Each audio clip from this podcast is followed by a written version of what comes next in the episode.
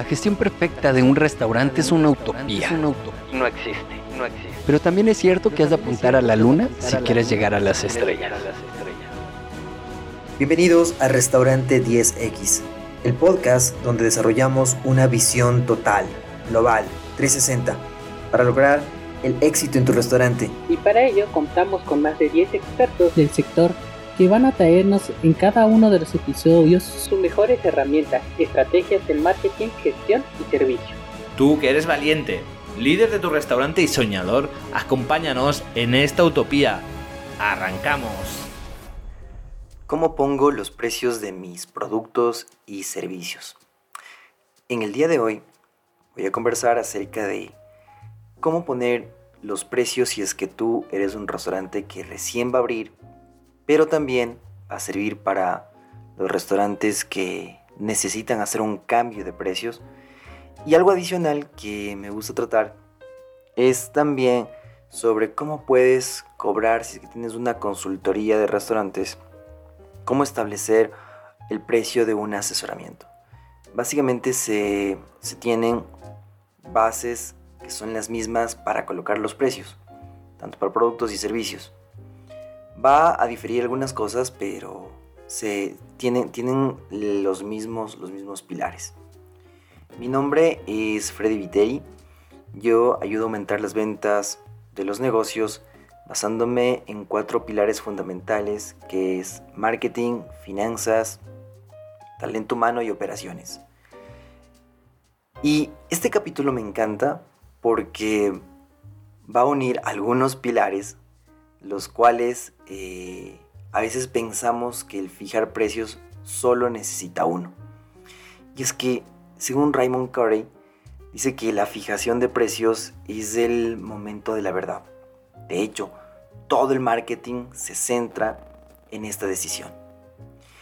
Lo que es importante entender es que el precio no es una ventaja competitiva. ¿Por qué? Pues porque no, eh, o en este caso, el precio puede ser copiable. Pero entonces, ¿qué es el precio? El precio, pues, es una representación del valor no que tú estás dando, sino que el cliente está recibiendo. Por eso es que el precio de alguna forma tiende a autorregularse. ¿Qué quiere decir esto? Que si es que el cliente al principio acepta tu precio, pero tu precio está mal colocado, simplemente te va a dejar de comprar. ¿sí? O si es que el precio eh, de pronto el cliente percibe que tiene mucho valor, pero tú lo colocaste mal, seguramente vas a vender mucho, pero vas a ganar muy poco o inclusive hasta puedes perder mucho, ¿sí? Pero ¿por qué es importante? Bueno, es importante porque puede ser la diferencia entre tener liquidez o quebrar tu negocio. ¿Por qué? Bueno, porque si es que colocas bien el precio, esta puede, eh, este, este, colocar el precio puede ayudarte en tus estrategias de brindar mayor valor, ¿sí? Y eh, aumentar esta liquidez que es tan necesaria, por ejemplo, en restaurantes, para que puedan operar, para que puedas pagar tus cuentas. Pero si no lo colocas bien, em, simplemente eh, puedes quebrar. Y de hecho, la mayor parte de negocios que no pudieron sobrevivir a la pandemia justamente por una falta de liquidez. No necesariamente haber colocado mal el precio, pero sí una falta de liquidez. Y uno de los factores importantes para que tengas o no liquidez, efectivamente, pues es el precio. Ahora, claro, con un precio puedes determinar también que el cliente se sienta feliz o enojarse. ¿Cómo o cuándo? Pues Imagínate cuando tú vas a comprar algo o vas a un restaurante y consumes algo y al día siguiente te sacan una promoción donde lo que consumiste ahora está a mitad de precio. O si bajan el precio de un día para el otro y tú el día anterior comiste y te das cuenta o algún amigo te cuenta que comió lo mismo pero a menor precio, pues te vas a sentir estafado. Ese es el riesgo, o uno de los riesgos que corres al bajar el precio, entre algunos otros. Por ejemplo, eh, otro riesgo que puedes correr es que la gente puede tener una percepción de que el restaurante sí pudo tener mejores precios para él y también que es probable que si es que bajaste los precios, también eh, pues bajaste la calidad. ¿Sí? Entonces, em, el reto está en más bien subir de precio y que la gente siga comprando tu producto. Ahora, no es que esté mal bajar el precio, porque también hay estrategias que te pueden ayudar a, incrementar eh, tu valor y que esto no esté en desmedro, que no perjudique los, los, costos que actualmente tienes. ¿sí? Em, si tienes preguntas acerca de cómo fijar el precio o alguna parte de las que de alguna parte que la que escuchaste pues pues no te quedó tan clara. O te gustó pues escríbenos en Instagram. Escríbenos en Instagram al em, al del restaurante 10x sí pero vamos a la parte importante. Bueno cómo fijar el precio entonces primero lo que normalmente se hace es costear. Es tener un costo y a ese costo aumentarle un margen. Pues esta no es definitivamente la única herramienta que debes utilizar. Si bien normalmente lo que hacen los restaurantes ya con el tiempo es calcular un costo, eh, por colocarle un margen que normalmente, normalmente este margen responde a una política y eh, digamos si es que tú quieres tener un 60, un 80, un 70% de margen siempre pues colocas cuál es esa, esa ganancia extra y colocas el precio. Pero esta no debería ser la única herramienta, ¿sí? ¿No? ¿Por qué? Pues porque eh, fijar así los precios a veces no se toma en cuenta que afectan el volumen, ¿sí? Y cuando eh, tú tienes cierto volumen, pues puede ser que afecte la rentabilidad, afecte en realidad en el largo plazo si es que tú estás perdiendo o estás ganando. Ahora, lo que yo te aconsejo es usar cuatro eh, herramientas o cuatro factores que te pueden ayudar. Uno, efectivamente, va a ser eh, la, la primera del costo y el margen, pero no la única. Lo segundo que tienes que utilizar es colocar el precio también en función del valor que tú estés entregando. Y por eso es que tú en ciertos momentos si es que utilizas una estrategia de diferenciación de tus productos y de hecho también de tus servicios, em, tienes que revisar cuál es el valor percibido de tu cliente, ¿sí? Porque podrá haber ciertos momentos en que en realidad tú puedas, eh, tú puedes aumentar el precio si es que te das cuenta de que tu cliente pues tiene una percepción alta de valor, de valor recibido. ¿sí? Em, luego, también tienes que revisar la competencia. Entonces, ciertos productos o ciertos servicios que está brindando la competencia, eh, ¿qué es lo que hacen? En el caso del restaurante, ¿qué ingredientes usan? Los ingredientes son básicos, los ingredientes son premium y ellos qué precio tienen. Es bueno de vez en cuando mirar la competencia. Es bueno también de vez en cuando revisar si es que ellos han hecho cambios de, precios. Es importante, ¿sí? Si es que tú eres el líder, em, no es lo más importante, porque normalmente cuando tú eres líder, te siguen, y cuando tú bajas, bajan, y cuando tú subes, suben.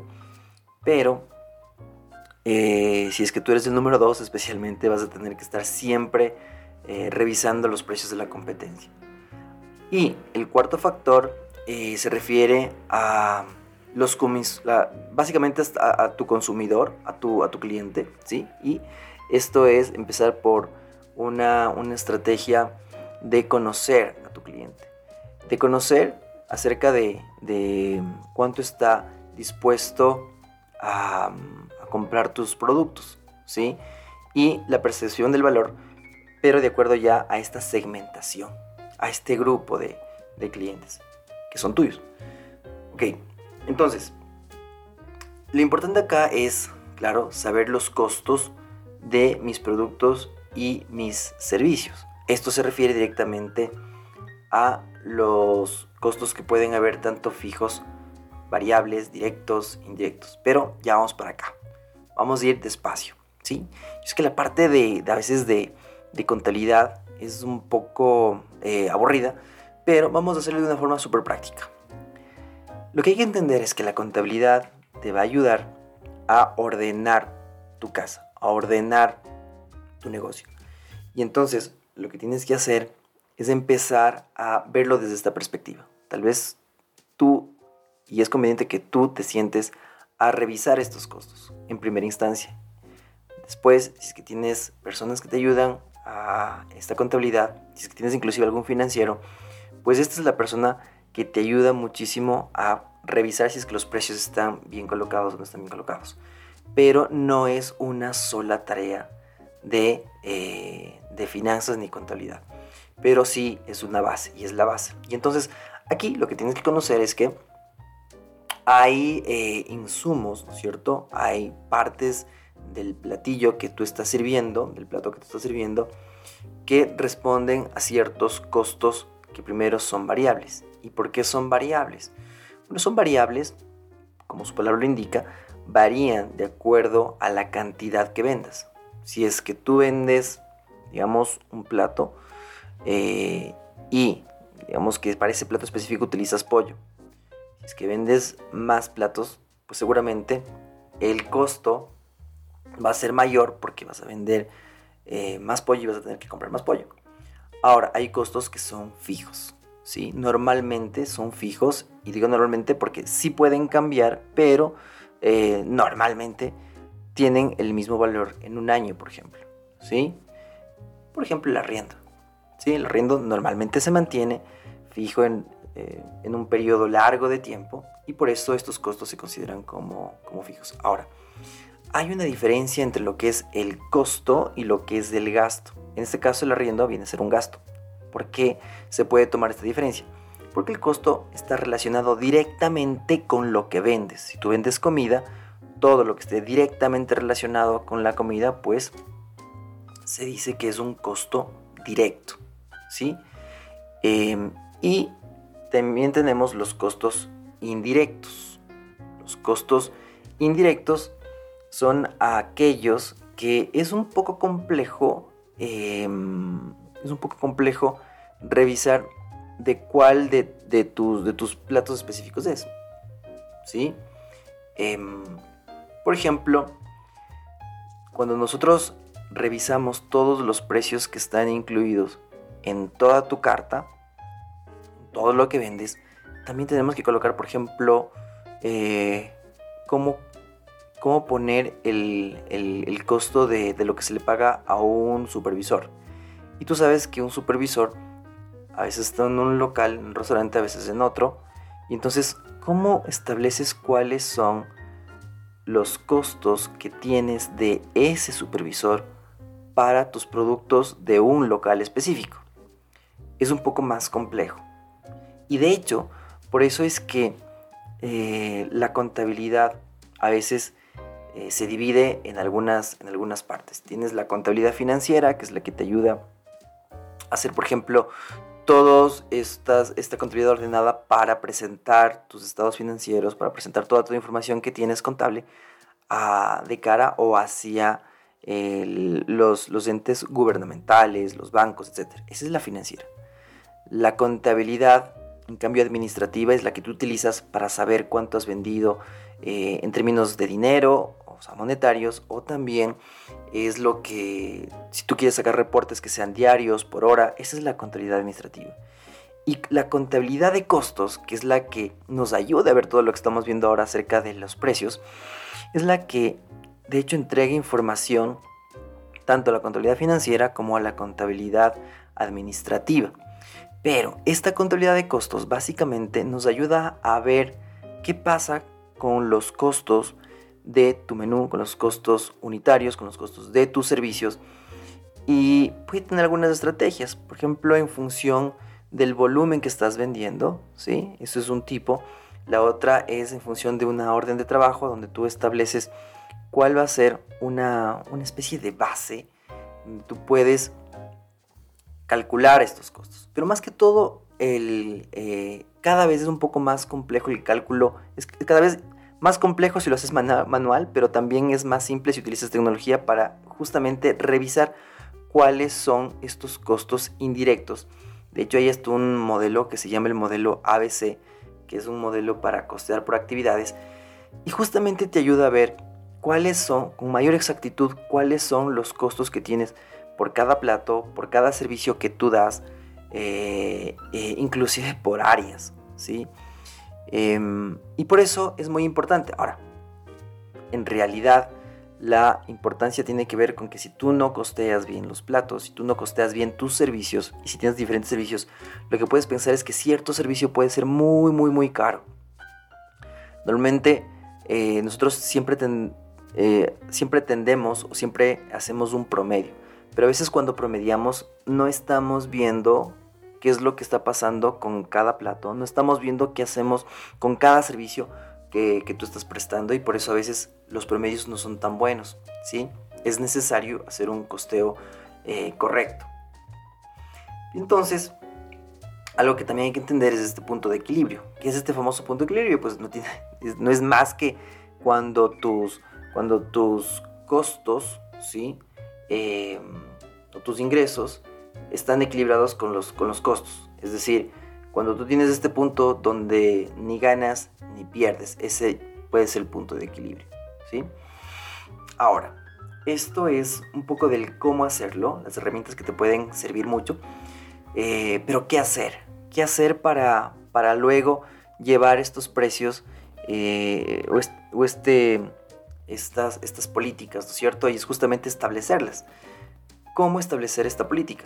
tú tienes que en cierto momento ya establecer cuál va a ser tu porcentaje de ganancia respecto a los costos, pero también respecto a la percepción que va a tener tu cliente.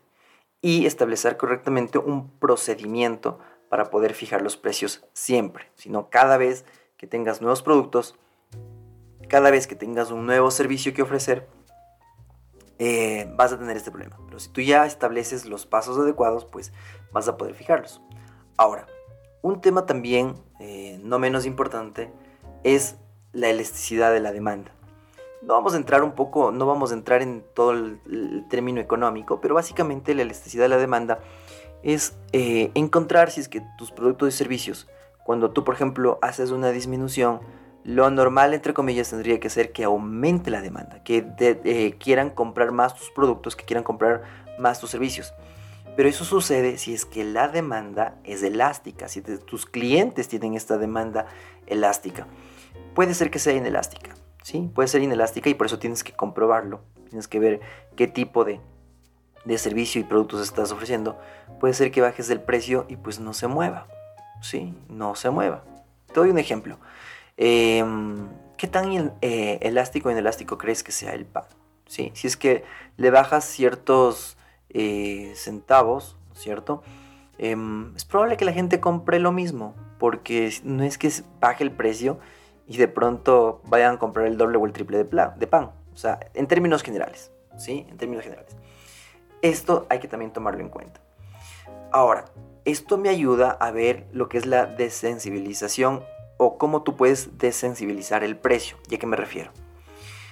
Si es que tú haces que la gente eh, en ciertos momentos se desensibiliza el precio. Y ahora lo que te quiero decir es que, ¿qué pasa si subes? Pero eh, esta percepción del cliente pues no afecta. Normalmente el cliente se da cuenta cuando le subes el precio. Pero cuando se da cuenta y no le importa, eso es a donde queremos llegar. Y existen entre algunas estrategias de sensibilización, una por ejemplo, bueno, vamos a comentar solo cuatro. La una es el precio de referencia. ¿A qué se refiere este precio de referencia?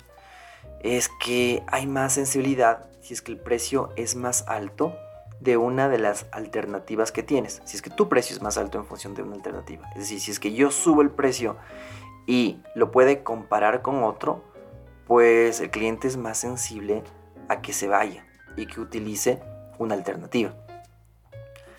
Para eso tiene que haber una diferenciación, es decir, que no te puedan comparar tanto con, un referente. O sea, que no seas un producto tan, tan alternativo, que seas de alguna forma único.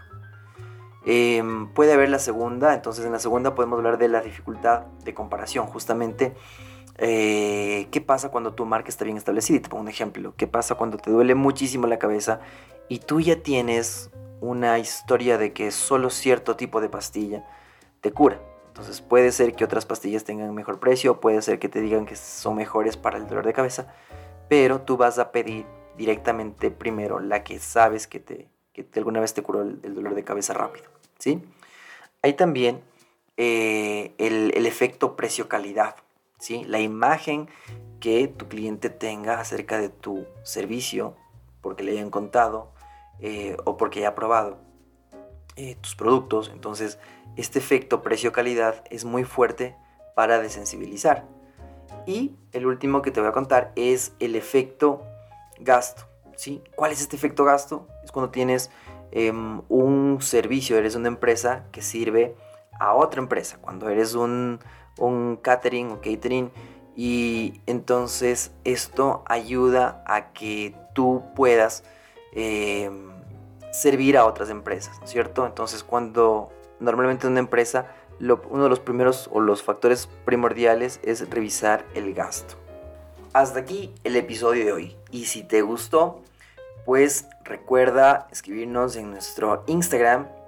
Estamos como restaurante 10X en Instagram. Y también, si es que deseas algo individual, pues también puedes escribirme en mis redes sociales. Mi nombre es Freddy Viteri y nos vemos la próxima.